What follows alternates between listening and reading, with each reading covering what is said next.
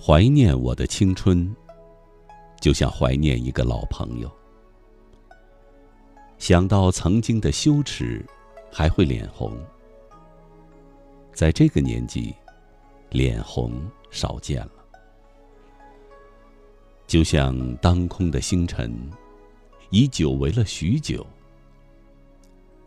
怀旧是人的普通感情。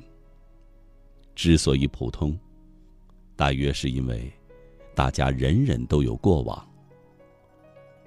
那些炫耀苦难的名人，他们的记忆力，并没有比我们高贵的挣扎力量。人的生物本能。要求自身呼吸、吃饭、睡觉，也就必须要有力气和东西来供应。不过，你走山路，我走水路，环境不一样，而脚要踏到地上，那是都一样的。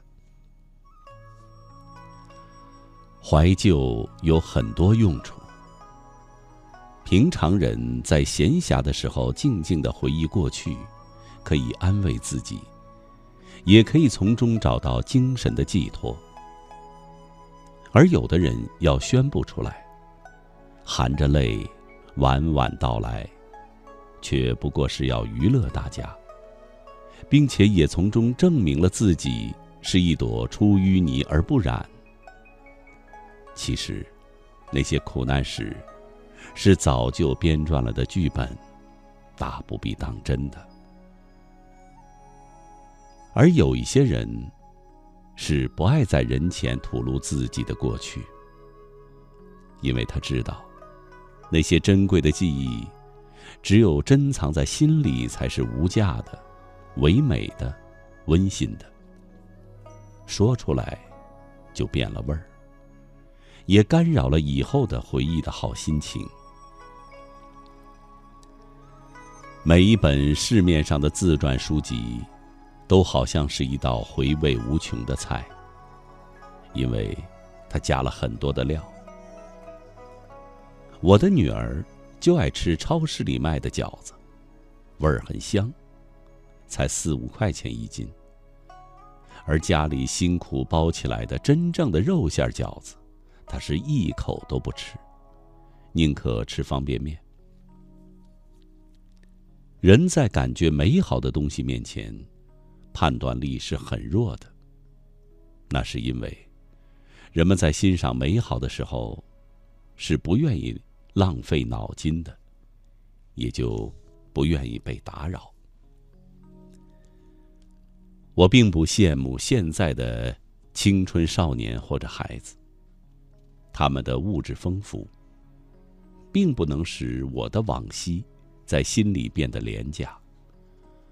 我的记忆里会有很多的灿烂的东西与之相应，那是一个宝库，令你取之不竭。那就像一口井，足够你饮用了。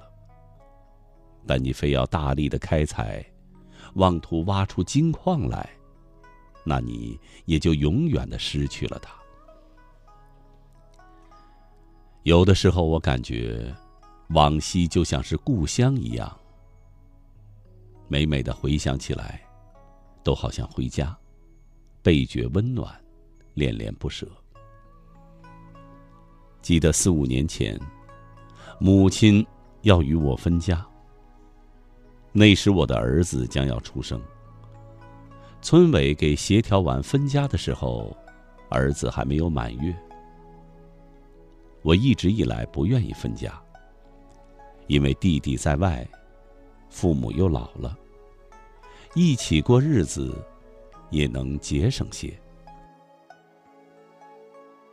但是他们不这么想，不愿给我带孩子了，给他们交的钱也不如以前多了，而且那时父亲将要退休，他们是想要过。清静自在的二人世界去了，还叫了人来闹，强迫我搬出去。后来倾其所有，给他们买了一套七十多平米的房子。在签字的时候，被迫将房子转给弟弟。也就是说，我给弟弟买了一套养老的房子。谁见过这样精明的父母呢？我那时就天天喝酒，喝了酒就想哭。那时搬到楼上几年了，原先的村子被夷为平地，我独自一人走回到那里，一堆废墟，已经分不出哪里是我曾经的家了。在月光里，一片灰白，我就坐在那里，什么也不想。心里如荒野一般的情景，只有凉风走过。母亲大概是发现了自己的过分，便追来了。我坐在那里，并不回头，只说了一句：“只想看看这几个家。”母亲便要给我指点，我拔身而去。逃也是的。从那个时候开始，我就有了白头发。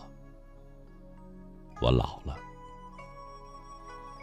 我也是两个孩子的父亲。我的任何抉择都不能绕开他们母女三人。现在，看看他们，或看电视，或玩手机。我却仿佛多余，我的心情好极了，因为我怕得病，怕他们无所依靠。我的自在，正保证了他们的生活，此乐何极呀！在儿女的身上找不到儿时的影子，使我感觉到生活的丰富。和生命的神奇，虽然都是平淡的，但是走过去，再回头来看，还是会有不尽的回味在心里。我的房子到现在还没有装修，很多儿子能够够得到的墙面上，都保留着他的作品，那是无价的，胜过那些博物馆里的宝藏。他同时也印在心里，不着一尘。只是要你在闲暇的时候来探望探望。